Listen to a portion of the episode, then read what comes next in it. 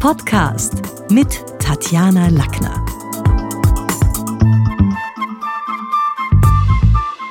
Today I'm not at the studio but in Dürnstein at the Philosophical meeting Colin Crouch, who is a political scientist and the author of a very famous book about post democracy. The first thing I, I, really liked your speech. I liked your speech. I thought that uh, it was great that you did it in German. It must have been quite an effort to do it. Yeah, I tried to do it. German and Italian, I tried to do.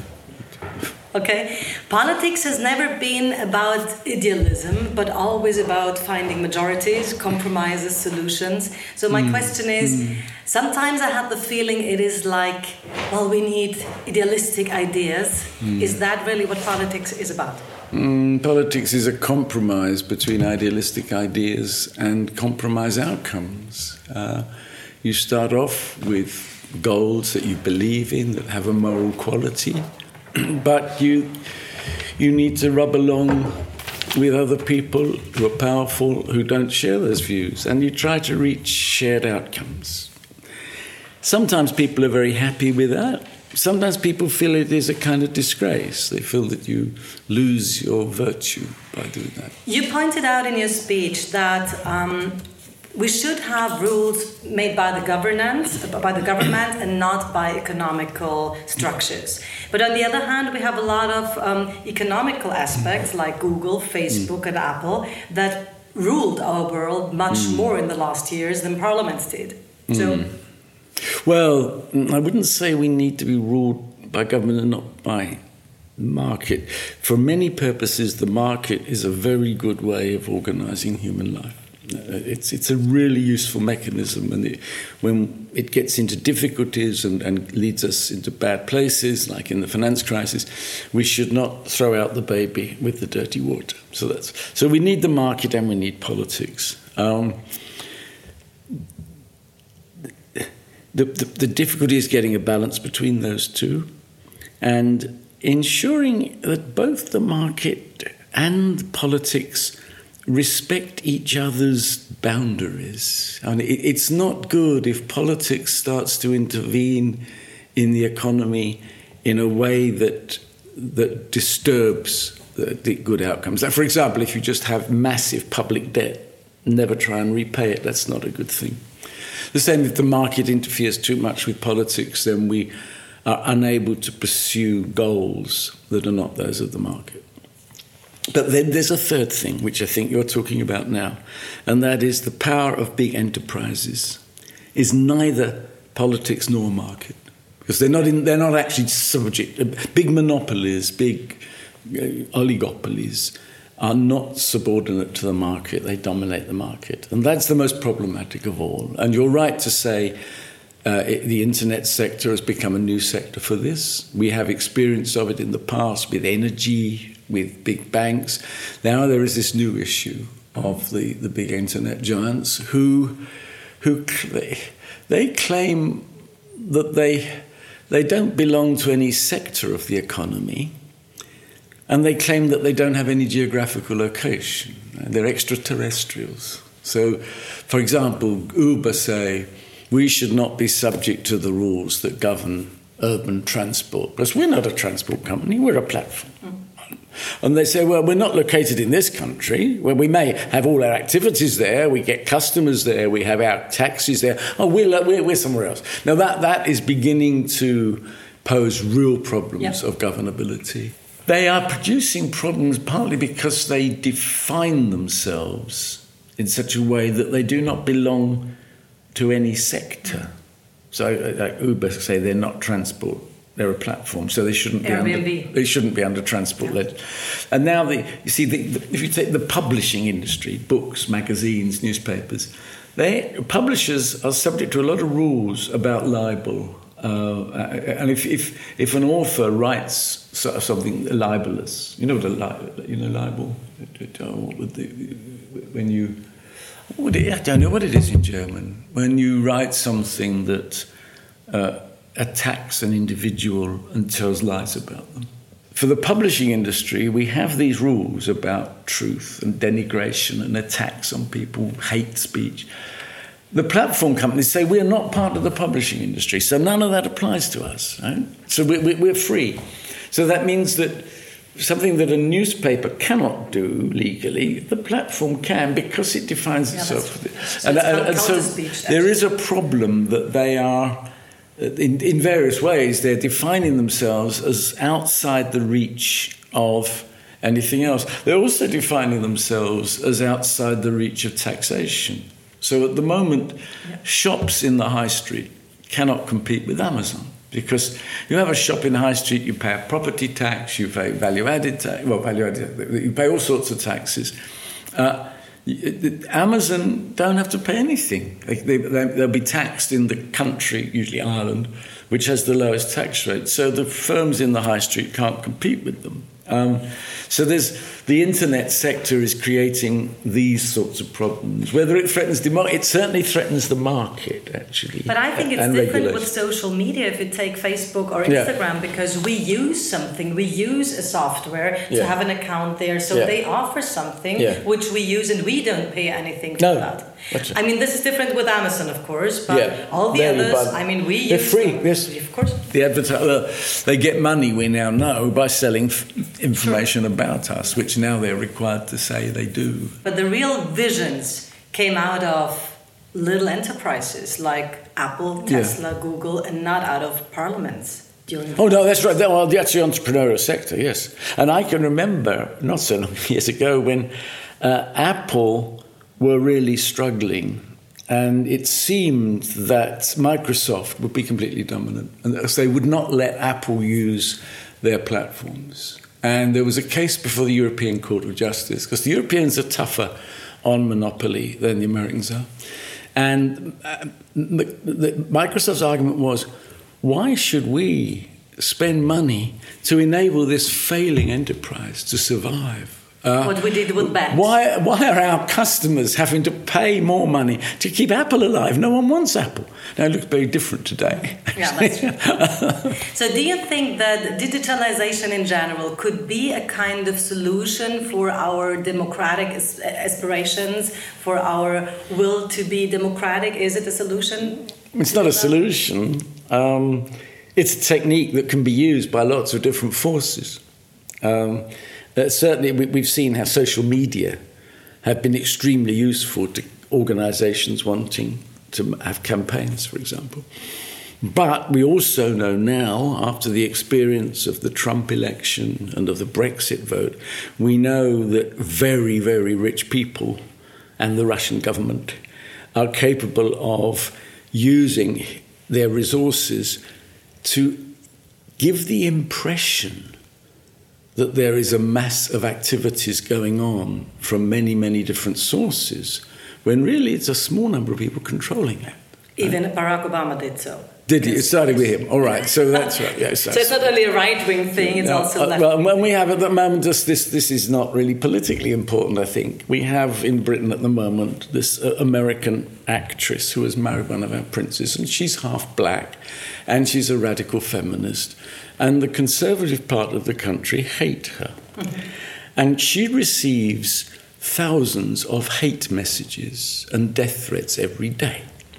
And they've discovered that these come from a very small number of sources. There's about 20 different groups are doing this to her, but gives the impression that millions of people are doing it. Of and this not, is yeah, really yeah. dangerous. But I'm talking about digitalization like robots, for instance. Yeah. We have AI mm. in our branches, in our working places. So we have a completely different setup concerning well, is this a mm. worker? Do we have to pay taxes for him or her? Yeah. So could this be a solution to our democratic idea? No, I, th- I think it, it, artificial intelligence, first of all, creates problems of a kind that I'll discuss. But don't, that, that does not mean we should try and stop it. The problems it creates is the abolition of jobs. But the, our history, going way back, certainly to the invention of printing, probably earlier, our history shows us that when technology replaces some kinds of work, it liberates human beings to do something else. We, we can always find things to do for each other. So I don't think artificial intelligence is a threat. It does. It will, however, cause disruption. Like all technological change, some people lose their jobs. Skills they have, with great difficulty, acquired become irrelevant. And that, that's social disturbance, and we need social policy to help people through that. So I think artificial intelligence certainly is politically relevant. I don't think it necessarily helps democracy. I give an example. Yeah, well, yeah, you six can- books, and the, for the research of my last book, I I'm, I noticed that so I was researching an elderly home in Osaka, in Japan, for instance, and they have this is completely in the hand of Panasonic. They have robots on duty instead of staff. Hmm. And the interesting thing was that the customer experience or the customer satisfaction, uh, satisfaction so to speak, was 100%. Right. So, what does it do with us? I mean, because hmm. all the others working on those places and hmm. helping elderly people, they didn't have 100%. No. Yeah, there is a, a general lesson in social science research here, and that is experiments are always better than everyday reality. because in an experiment, everything is done to get it right. It gets attention and resources that ordinary life doesn't have. Just give you a tiny example. 30 years ago, I had to have an operation on a hernia. And they had been doing some experiments with the keyhole surgery, laparoscopy, and they were getting wonderful results from this. And then someone said, wait a minute, these are experiments, they're always being done by professors. Normally, hernia operations are how doctors do their first operations. Let's have an experiment where we'll have some people have the keyhole surgery, some the old fashioned surgery. It will all be done by professors. I was part of that experiment. I had the ordinary surgery, but it was done by a professor. And they found there was no difference in the Wow. two techniques. It was the, the fact that an experiment gets the best resources. So I want more than one old people's home in Osaka before I make a judgment. okay, right? good. Uh, when, when we talk about market and um, let's, you, you had you pointed out in your speech that there is a kind of healthy market theory. Mm, yeah. What is that for? Well, it, it depends. In large parts of the economy, uh, the, the market, with certain basic rules, gives us perfectly good outcomes. Where there's a large number of producers, they produce some products, we choose between them. They have an incentive to improve their products and to give us more choice. We can choose. If we're not satisfied with one, we can go to another next time.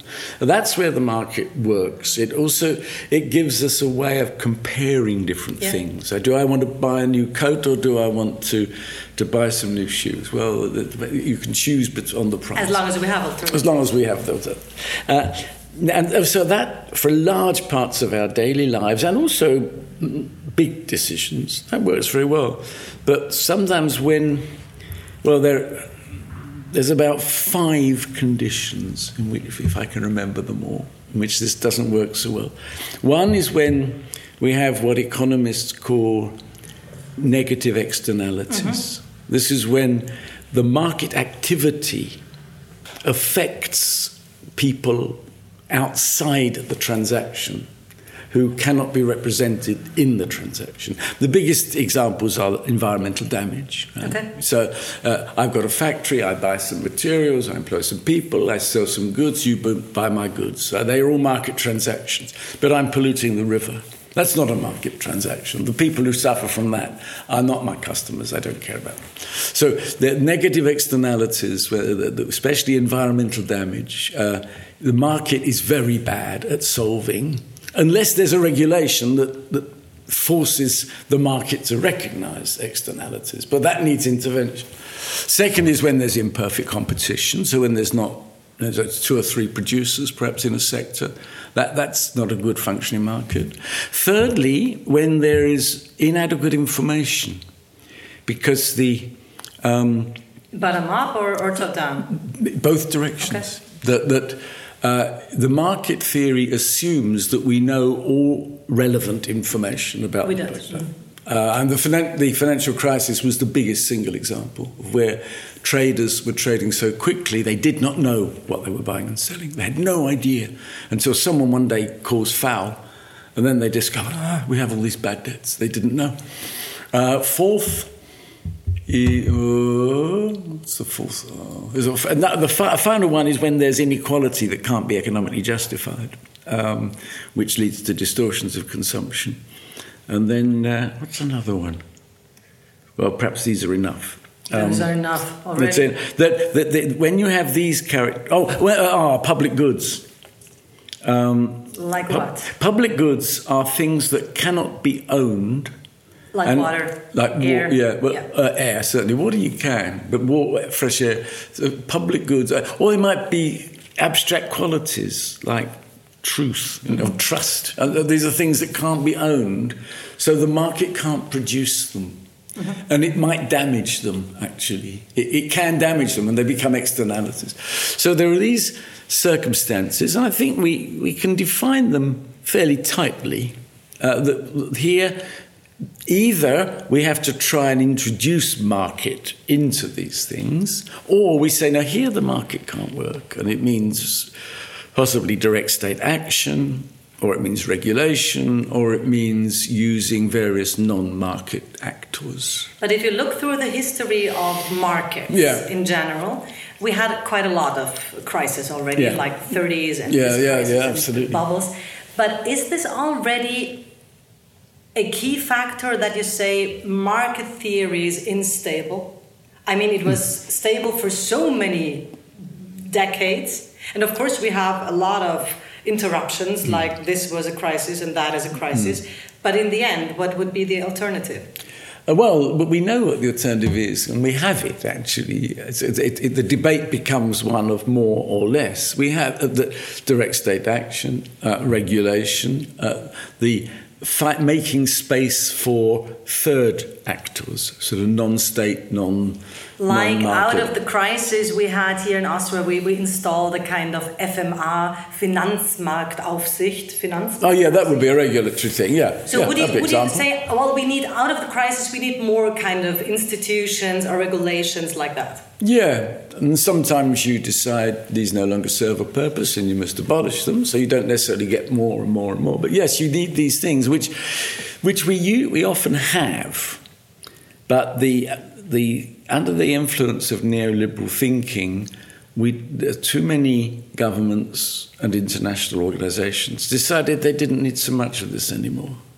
Is Um, there a country where you think, well, this would be perfect? I mean, if, if we roll out this through, through the world, this is a kind of role model where things, this is a market, Mm-hmm. here's the frame, the politics, and here are the institutions that, that are kind of control, control instances, whatever. Well, there, yeah, I can probably think of lots of examples where regulation works quite well. I mean, you, you in different places, different times. Um, I would say European food regulation works quite well. It's true; it's protectionist against the rest of the world. That's the price you pay. But is there Uh, a country where you say market and Are in perfect balance. are in balance? Well, it changes from place to place all the time. I mean, for a long while, Sweden was the example that one would cite. It's the Swedish model's become unbalanced uh, in recent years, but the, the Scandinavian countries in general have probably got the best records, actually. And Okay. from time to time, Austria, actually, Austria and- Really? and, the Netherlands, yeah, from time to times, yeah. So we had this Brexit thing, and in your speech, you pointed out that this was, if you look at it from a different uh, point of view, it was kind of a very dem- democratic group Mm. who said we are not prepared to stay in the union, we want to get out. Was it really a good model for democracy? I mean, there was this Boris Johnson who told Mm. everybody like this was a very pop- populistic uh, guy. Mm. So was this really a kind of group of people? Well, the problem we have in Britain is that we, well, the first problem is, which we didn't know was a problem, but we, I think it's now a problem. We have never had a written constitution. Our, we have constitutional law, but our constitutional law can be changed in Parliament by a majority of one Yeah. vote. We have no special procedures. So you can change the voting system just with a majority. of You go.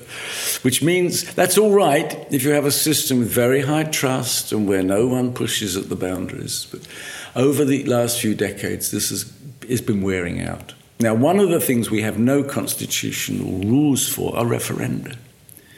Um, referenda came into our practice in the 1950s in order to solve a problem whether some towns in Wales uh, could have their pubs open on Sundays or not. Because Tom some, Jones told that th- one day, yeah. th- this is a, it was a religious, different kinds of Yeah. Protestant, did, and the government of the day did not want to get involved in this. I'll let them have referenda in each ta- town by town. That put the idea of a referendum for the first time. So Labour, ah, that we can have, we've done it once, we can have it again. So we've used referenda usually to solve problems within parties, actually. So, but we have no rules. Uh, it- we make the rules up as we go along, and we the relationship between referenda and parliament are not clear. Uh, whether there is a, whether you should have a second referendum, there's no rules about. Uh, it was discovered recently, and, and has been uh, judged by the, our Supreme Court, that the Russian government and various American millionaires illegally funded the Brexit campaign. Yeah. Now, so people are, and, and they, the, the campaign was fined some money. And Boris Johnson Struck. was what? A kind of puppet in between, or what was he? Puppet in between. Yeah. Uh, and then so they are, the people said to the government, well, what happens now about the Brexit result? I said, well, nothing. We don't have a rule for that. In a parliamentary election, if a candidate spends illegal money, they lose their Well, seat, right? yeah. But the- no, it has no implications. So we referenda don't have a, an, a, an accepted place with us. So that means it.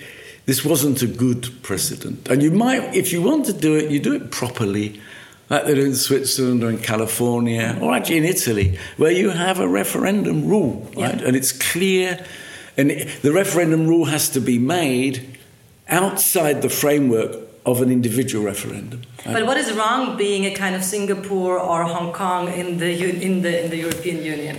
I mean, there are a lot of people who say when this is made in England again, and when we earn our, it's, it's kind of pride thing. We're happy Yes. to be on ourselves. Yeah. And quite a few say, well, I'm not so sure about it. Um, well, I've got two sets of objections to Brexit. One is practical, the other is idealistic. The practical one is if you were going to do this, then first you know exactly what you want. Um, the pro- uh, but we, so we triggered that famous Article 50 with still complete conflict within the government itself, and not just within the Conservative Party. Within, so they went into it not knowing what they wanted. Now, this is just stupid, right? So that's that's a practical problem. The idealistic one is it says there are so many problems in the modern world where we need each other. Uh, climate change, taxation of the new internet sector and similar non-terrestrial sectors, and, and regulation of global finance. There's at least three things where no country can act alone. There is no sovereignty. It doesn't exist. What you do is you share sovereignty, and the European Union is the best example in the world of that. And so, for me to come out from that is just a step backwards. Okay. You pointed out that we have a lot of problems from, from the left wing parties, from the right wing parties, and you, you were talking about South America, for instance. So, South America has a lot of problems with their pop- populism, Yeah. um, who were financed with the money of the left wing uh, party, people like uh, Holland, for instance, the Netherlands, and they gave money to dictators like uh, Hugo Chavez, like Evo Morales to bring them up. So we in Europe have the feeling the right populists are bad guys. I take your bad guys again. But in the end, very often the left wing money was was bringing up a lot of catastrophes. For instance, in South America. Yes, in Europe we mainly have right wing populism, except in Greece, and uh, there's left wing populism, and there's a Podemos movement in Spain, which is weak at the moment. But that so there is a sort of left wing populism, but mainly we have the right wing in the in the Latin America, as you say, it's the other way around. The problem, with, as I was trying to say this morning, the problem with populists is that in order to enter the system, they have to make a lot of noise and break the rules. The thing is do they then start to accept institutions? Uh, now, what's been clearly happening in, in Latin America is they've not accepted institutions. And this means problems with the rule of law, the Rechtsstaat. And also, it's not unique to them, but there's also massive temptations for corruption. And that's what's destroyed uh, Venezuela. Yeah, corruption. Venezuela, for instance, if you take corruption. Maduro, there are a lot of a lot of um, European politicians who say, "Well, now the new one, we accept you, although we don't have a kind of regulation. We don't have this was not an election, yeah. so we." Oh yeah, that yes, that's strange, isn't it? Actually, the acceptance of Guaido, yes. Um, I'm uneasy about that. I mean, it's that. a putsch. It's a, it is a putsch. Yeah. You're right. Yes, it is. And if you look back at the old system in France and Italy, or they had these uh, uh, champion national, these national champion firms like Fiat in Italy. It, it, actually, they actually did a lot of economic good to getting their countries forward, but they developed really very corrupt relations with the political class. Uh, they, they funded, uh, they, there's certain laws you will never get in Italy because they might interfere with Fiat's interests. I mean, it's changed now, but so there, there in politics get when firms and politics get too close together.